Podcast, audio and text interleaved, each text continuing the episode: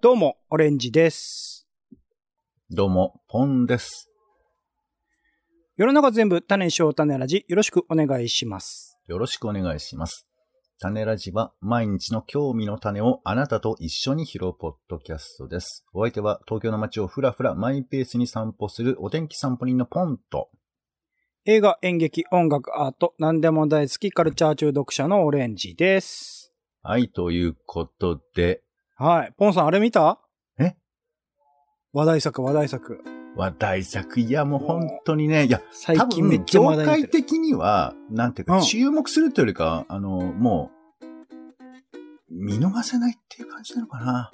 あ、もうそこまで言ってる？そう。いや、そう思いますよ。だって実際にもう、その、の、なんつうのかな。俺の周りでももう、話題沸騰だもの。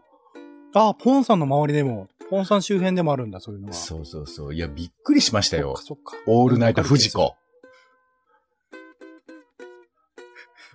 ほんなんか二重三重にあってなっていうのが来てるけど。さざ波にもさざ波ですよ。どうなんでしょうか？見てるよ見てるんだよ。一応俺も見てる？んだけど。あ見たんだ。うあはあはあは見たんだけど、うん、はい話題作っていうのと、はい業界っていうのと、ポンさんの周辺っていうので、なんか、もう三重に来てるね、今ね。あの、この話は3分ぐらいで終えたいんですけど、あの、最、近、まあ、4月ですから、テレビもいろいろ始まって、はいはいはい。えーっと、まあまあ、普通に新番組も結構やっててね、普通のバラエティとも結構変わっているんですけど、まあそんな中、私が最近一番面白かったのはね、アンタッチャブルテレビなんですよ。アンタウォッチマンじゃなくて、アンタッチブルテレビ？アンタッチャブルが、二人が、まあメイン MC で、まあやる番組が始まったの。フジテレビですけど。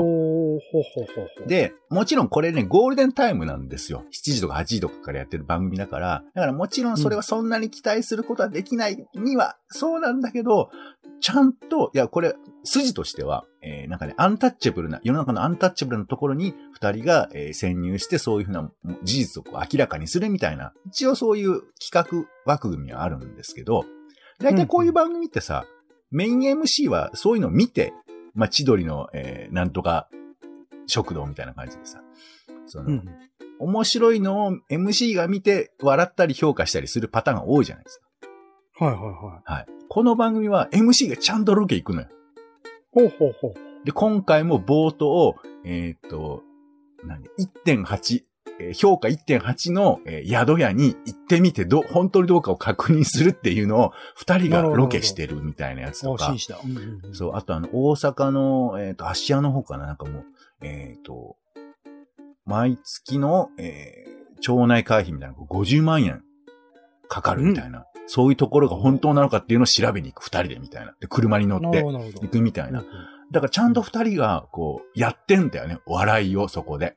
結構な小ボケを大量にしながら。で、しかもまうんあ、アンタッチャブルっていうペアですから、まあそういうのもあって。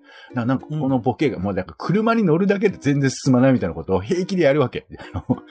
本来情報たっぷりにあるべきこのゴールデンタイムで。そうだからそういうのをなんか見れて、あ、なんか、うんとても、まあもちろんある程度の構成は強く張られてるんだけど、バラエティがあるなと思って、ちょっと嬉しくなったというのとか、うんうんあとあの、よ真夜中のラビットっていうのがあって、ああ、そうですね。始まったらしいですね。ラビットのこれはまあそう、一週間のラビットのいいところだけをつまんでって言いながら1時間半ぐらいやってますから、結構長いと思うんだけど、まあ面白いの、あの、で、この月曜日のな仲間、火曜日の仲間みたいな感覚って、これってやっぱいいともっぽいよね、なんか。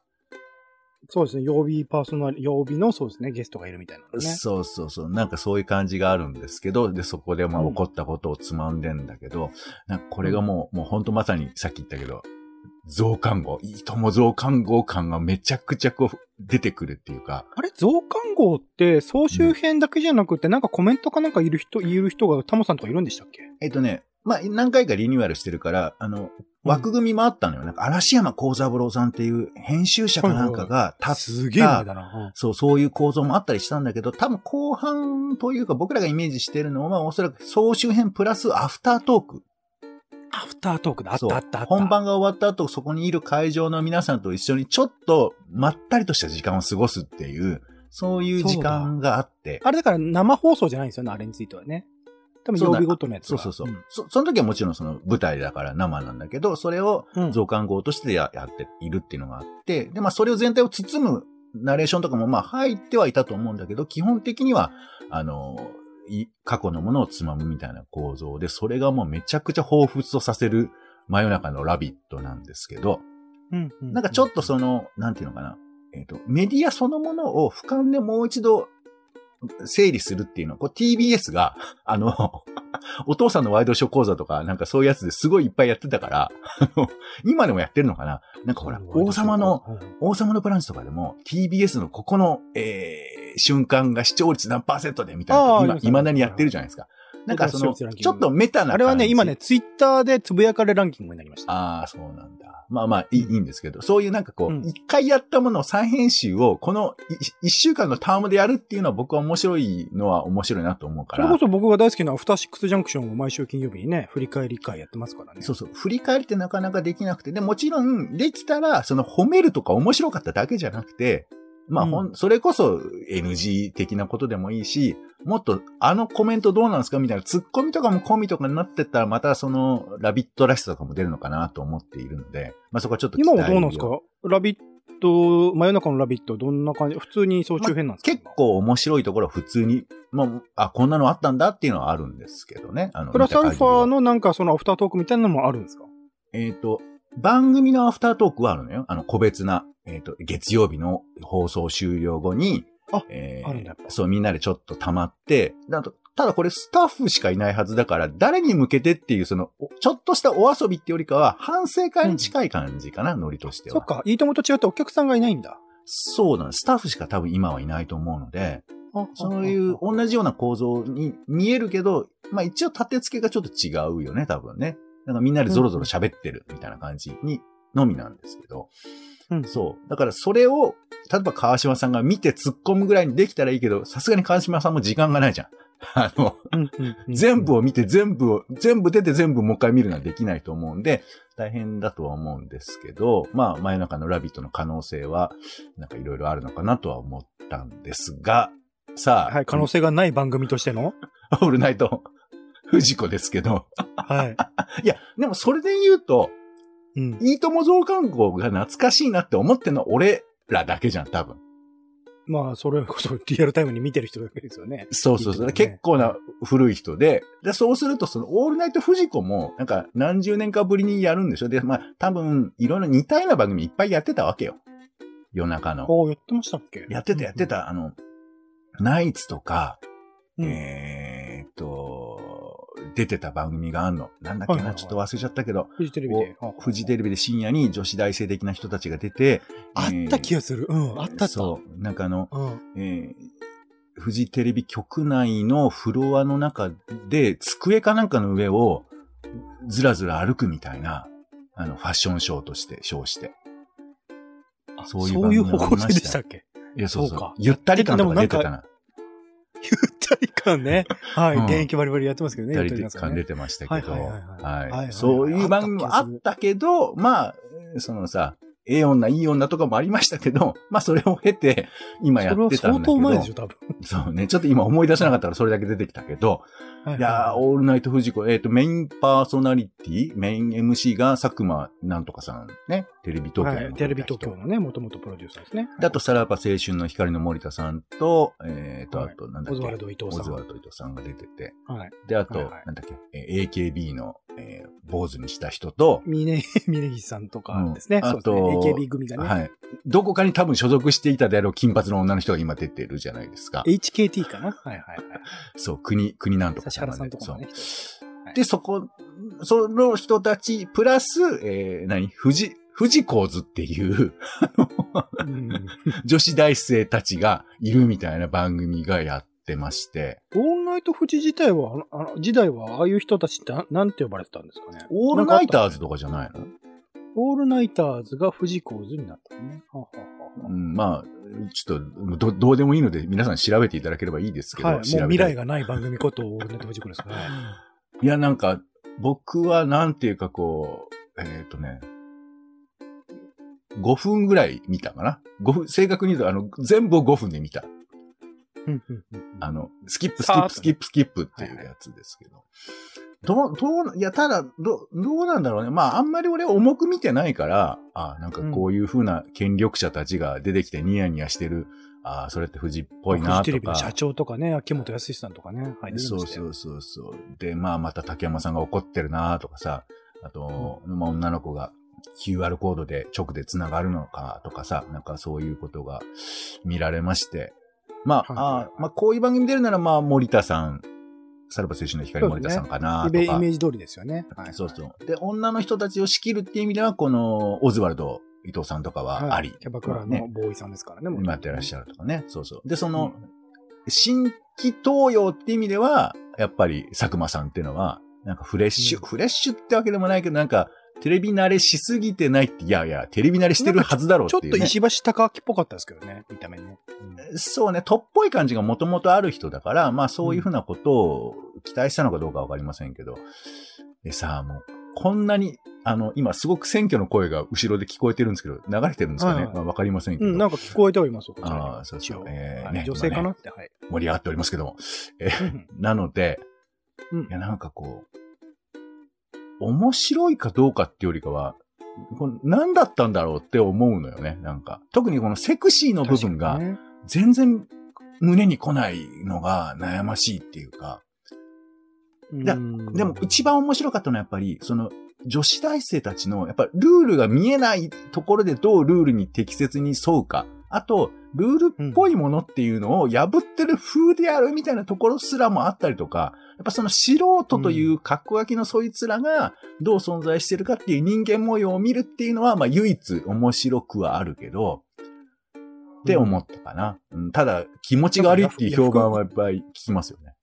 ヤフーニュースのコメントがなかなか芳しくて、まあ、いつもあの、ヤフーニュースのコメントは芳しいんですよ。うん。あそこに書き込むとちょってと面、面を見てみたいと思うようなコメントがいっぱいあるんですけど、うん。あーそこら辺で言うと、やっぱりもう、その、テレビではできない無茶みたいなものは、うん。いくらでもその、インターネット、YouTube もあったりとか、いろんな媒体があったりするので、そういうものを、すごいですね、そっちの選挙の盛り上がりがね。はい。頑張ろうって、はい、頑張ってますね。はい。そういうのがあるんで、なんか今更そのテレビでそれをやったところで、なんか、ももちろんそこの放送法上の、あの、難しさとかコンプライアンスと言われているものっていうのは厳然としてあったりするので、まあ深夜うん2時だっけ ?3 時だっけ？あの時間帯ってことを考えると、なんかそういうふうに意識的に見る人しか多分見見ないような時間帯なので、いろいろな手法はあれど、なんか、うん、じ時代に即しているのかしらんっていう、あの、コメントとかはあった。全然面白くなかったっていうコメントが上位を占めてましたね。えー、芳しいコメントことヤフーコメントでは、ヤフーニュースコメントではね。はい。芳しいっていう言い方が俺ちょっと今、胸に来てますけども。まあだから話題に違うのよ。違うのよ。そろそろいい？ああ、どうもお願いします。はい、すいません。はい、3分で終わらせるつもりがね。はい。オールナイトフジコの話をしたかったわけじゃないのよ。違うのよ。はい、どうぞ。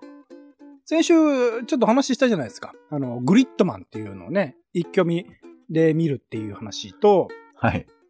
で、あと、新仮面ライダー見たって話をしたじゃないですか。ああ、しましたね。はい。これ見ました？えーグリッドマンユニバースと新仮面ライダいやねー。まあ見てないですよ。ー。終わっちゃうよ そろそろ劇場公開終わっちゃうよ本当に、だって、俺もちゃんとこの前仮面ライダー X のさ、あの、アポロガイストが、な、やく、やられる。なんで改造アポロガ時間費やしてくれよ。それ改造アポロガイストっていうのはさ、自分の命が最後だっていうのを分かって戦う。え知らないんだ。じゃあもう話にならない改な。造アポロガイストって何？どういうこと？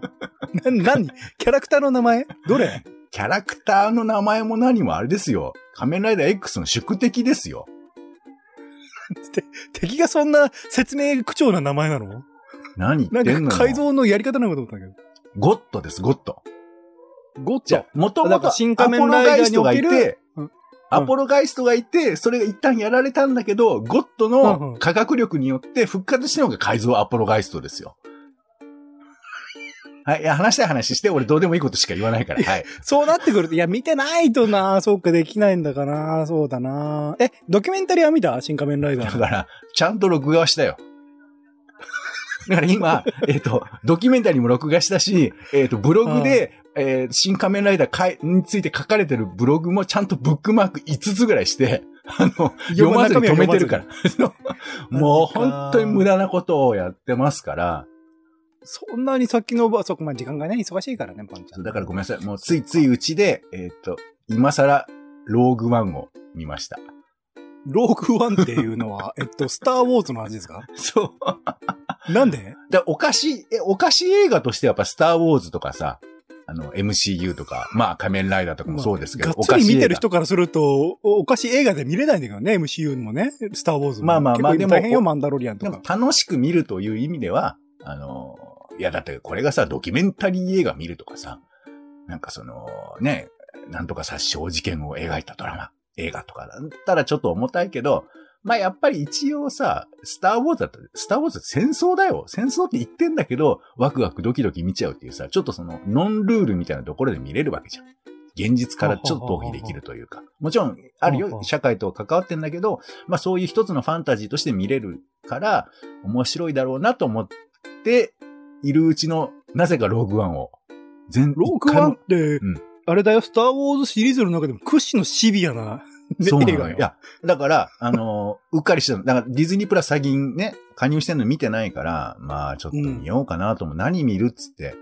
えー、で、なんだっけ、ブラックパンサーの最新作も私見てないから、あ、じゃあ見ようかなと思って、見ようと思ったら、えっ、と、約3時間あるわけ。で、さすがに、そうね、結そう構。3時間か、ちょっと今日体力ないわと思って、で、ローグワン見たら、ローグワンも2時間以上あって、こんな躊躇してたら、もう見れないと思って、ガッと見たっていう話で、今、新仮面ライダーの話をお茶に濁そうとしてますけど。ローグワンについては、あの、はい今度キャシアンアンドっていうディズニープラスのシリーズのシーズン2がやるので、あの、それに向けてローグワンに出てる、はい。まあ、名サブキャラクターというか、まあ、ほぼ主役みたいな感じの人ですよね。まあ、ローグワンの手前の話なんですけどね、キャシアンアンドっていう、そう、はい。あの、主役級のキャラクターをうん、うん。だっただったのが、まあ、スピンオフで今回主人公になって、結構リアルなその帝国における政治とか、あのーなんだろう、そのいろいろな諸問題うんを、あのい、いわゆるそのジェダイとかフォースみたいなものを絡めずに描いてるっていうところが結構画期的な作品だったりするんですけど、それに向けてはいいんですが、今っていう感じはすごくありましたけど。そうだよね。はい。そっか、ローグワンは見てるけど、ねそうか。見てないんだ、いいよ。だからいいよ。あの、ネタバレ上等で来いや。いやいやいやいや、だけど。いや、なんかそのね、その、まあドキュメンタリーとかも含めて、まあいろいろって言われているんです。じゃあネタバレ抜きでどうぞお願いします。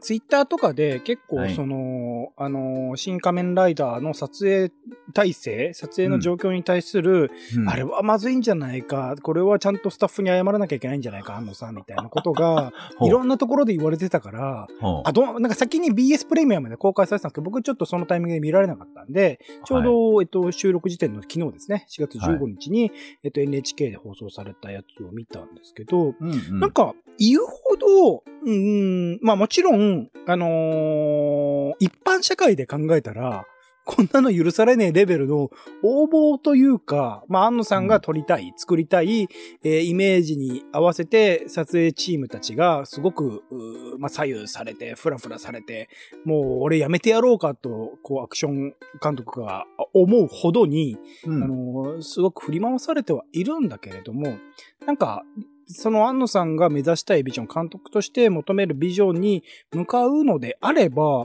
まあ、ある程度、なんか、安野さんが言ってることも間違ってないんじゃないかな、みたいなことを思ったりはするんです。そのドキュメンタリー単独として見るとね。うん。うん、制作者としては、まあこういうことを求めるよなっていうのはわかるけど、もっといいやり方はあるし、今の令和の時代においてはさらにもっといろんな、あの、撮影体制そのものの、うんあのー仕組みを考えなきゃいけないなと思うんだけど、はい。その先で、でき出来た上がったももの。おーはいはい。俺さん見てるのね、僕新仮面ライダーね。新カメラ見たん。僕は正直、なん、なんだこれっていう。うんうわーすごい自己満足の強い、うん。もしくはその周囲の仮面ライダーが好きな人へのある種のファンサービスを込めたんだろうなーっていうもので全然乗れなかっったし。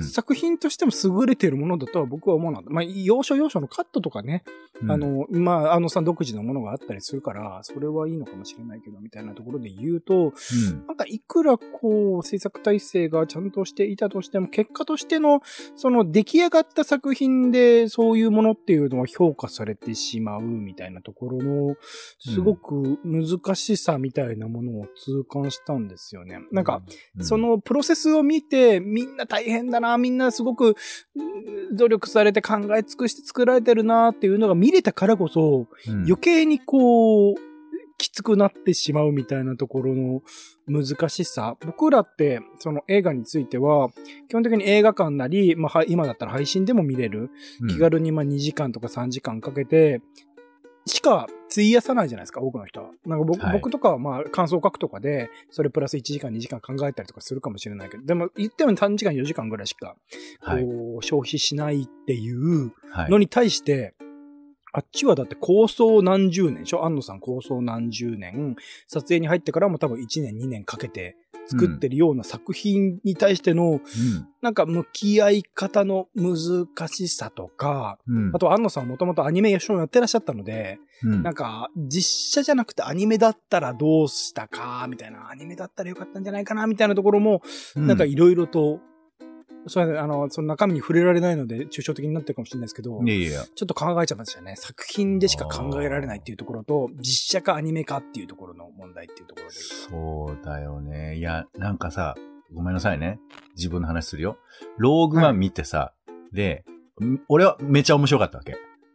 ちなみにスターウォーズもね、アニメ版ありますからね、今ね。そうそうそう。で、あの、ローグワン見た後に、ディズニープラスのすごいところは、あの、うん関連の動画ってことで、はいはいはいそのうん。えー作品を作った裏側とか簡単なドキュメンタリー、まあ、つまり DVD とかあの、ブルーレイとかについてるおまけみたいなものが結構ほふんだんに入ってるんですよ。だから今までは DVD 言ってたものがね。うんそうそう。だから面白いなと思ったら、例えばその、あのー何、こういう風に作られたんですとか、あの、ドロイドが出てくるじゃん。仲間になるドロイドが。あれがものすごく、はいろいろいるんであれですけど、はい。えっ、と、R1 みたいなやつかな。R1SO みたいなやつですけど、これが、R1 はね、飲み物みたい健なけど。康に良さそう。お腹に良さそうですけどね。はい。こいつがめちゃくちゃやっぱ魅力的なんですけど、それがどう作られたかみたいな話が出てきて。ああ、面白い。で、しまあ、一応細かく言うと、そのキャラクターを作るのに、一旦、えっ、と、R2D、あ、C3PO を、はいの、えー黒版みたいにしたんだけど、それじゃ良くないっつって改めて作られ直したみたいな話があるんだけど、いや、なんかうそういう風なジャンプとか、すげえなとか、まあ、これやっぱ面白かったから、そういう風なものを見るし、そういう風なものを見て、さらに感動するっていう、まあ、スパイラルに僕は入ってたんだけど、それが面白くなかったら、大変だよね。あの、本編面白かったからそうなっていくのに、面白くないけど、ねでも、みんなの評判とか、あと、元々の期待値とか、社会の要請みたいなのがあって、だって、ゴジラからウルトラマンからエヴァンゲリオンから流れがあって、これいいに決まってるってお墨付きがもう、なんか、変な話、逆にくっついてるのが気持ち悪いぐらいだけど、それを保管するためにドキュメンタリーがなぜかあって、頭の中でずれるじゃん。あれこんなんかすごいのを見たはずなのに、ドキュメンタリーもそう作ってんだけど、本体が真空みたいなさ、あの、んそういうこととかあるのかなと思ったから、なんか、うんあの、そういう後追いドキュメンタリーって難しいね、なんか。すごく困っちゃうよね。そなんですよ うん。だから、ポンん。さんに対して今の状況だと、確かにこの順番としてもしかしたら、うん。ドキュメンタリーを見てうん。から、そっち見るとありかな。あ、でも、あ、ダメだ。ネタバレがあるんだよな、ドキュメンタリーは。そうネ。タバレがあるから、まあでもあ俺もすでにね、X まで見てますから、あと最近あの、動画で、スカイライダーも見てますから。そこら辺は関係してくるかな？わかんない。俺それ見てないから、どう繋がるのかわかんないけど。えもしかしたら指導博士とかガンガンジーとか出てくる？だとしたらちょっと心配だけど。大丈夫。出てこない出てこない。出てこない。出てこない。スカイライダーがセーリングジャンプっつって空を飛ぶっていう機能が、仮面ライダーやっぱバイク乗るから飛ぶとちょ、都合悪いなっつって途中でオミットされるとかそういう話とか出てくるでしょ？多分。えっとね、あー、そこら辺は、繋がんねえよ。繋がりそうかなと思うんだけど、繋がんねえよ。そう。だからた、多分こういう仮面ライダーファンがただ知ってることを言いたいがために作られた映画かもしんないから、俺が全く、ま、納得して、鏡見てるようだっていう感想を多分つぶやくと思うよ、俺多分。俺がそこにはいたっていうね。感想としてね、あの、あ、この順番良かったって言ってるので言うと、新仮面ライダー見て、うんドキュメンタリー見て、うん。今、あの、は、ほえっ、と、公開中のベイビー・ワルキューレ2ベイビーを見るといいって言ってましたよ。アクションがすごい、なんか、はい実写作品ですよね、ベイビーワリキューレってね。はい。希望が、日本のこれからのアクション業界に、アクション映画にすごい期待が持てるっていう坂本優子監督のね、すごい若い方ですよ。の、かあの、作品がいいって言ってましたんで、そうなってくると、新仮面ライダーを経てそこに行くっていうのはあるかもしれないです。まあでもさ、なんかその、ローグワンの話ばっかししてすいません。やっぱさ、アクションものとか はい SF ものとかそういう風なものの、やっぱ土壌が全然違うよね、日本と海外だとね。そうですね。まあ良さ悪さは多分あると思うんですけどね。うん。でも結局特撮に頼りすぎて、特撮ものというジャンルに頼りすぎて、本格アクションなんかさ、全然日本だとできないじゃないですか。今、特撮を CG でやるっていう、なんか盗作した何かありますもんね。んそう、だからちょっとしたしょうもない、だから結構しょうもないっていうふうに言われがちだと思うんだけど、本当になんかがっつりとしたやつとか見たいよね、日本で。できるのかわかんないけどさ。まあ、うん、なんか iPhone を駆使している案の組とか見ちゃうと、なんか、あ、でもなんか、って思いますよなんかあるよね。漫画とかのが原作のやつとかさ、結構アクションものとかありますけど、ああいうのって、俺あんま見ないけど面白いんかね？あの、あれすごいらしいですよ。キキングダム。あ、まさしくまさしくキングダム。そうだよねキングダムすごいらしいですよ。うんうんで、そういうのはちゃんと見ないと。海外でロケしてますし、はい。そうだよね。あ、ごめんなさい。キングダム見てから先ほどの話を、あの、言い直しますんで、ちょっとお待ちください。なんでだよ。佐藤慎介監督は本当世界的にもこれから評価されていくだろうし、ネットフリックスやってますからね、今ね。あだから。あの、そうなんだっけ、ね鏡の国のリス違うな。なんとかの国のリス。はい、やってますから。はい今はいはの国の、はい、あれですかな。はい。そうか。いやーじゃあちょっとすいません。あの、見てないのに、あんまりわーわー言うなっていうのだけは今日分かりましたね。うん、早く見てくれよ。でも、また来週これ話すのも嫌だな。だけどそう。ね。あと、俺が話すかどうかも分かんないし、見たとしてもね。そうなんだよね。そうそうそうそう。まあまあまあ、そうなんです。いろいろ難しい話、難しいよねっていう話はあったりするんですよね。取りまとめると、えー ちゃんと見ましょうっていうことですか？はい。ということで、いいですよ種ラジは、好きなもん見ればいいキャスでライブ配信しているほか、Spotify や Apple Podcast などで週2回配信中です。お好きなサービスでの登録やフォローをお願いします。更新情報は Twitter でお知らせをしています。また、番組の感想やあなたの気になっている種の話もお待ちしています。公式サイト、種ラジ .com のお便りフォームからお送りください。Twitter で種ラジ、ハッシュタグ種ラジで投稿いただくのも大歓迎です。ということで、お時間です。お相手はカルチャー中毒者のオレンジと、お天気散歩人のポンでした。種ラジ、また。また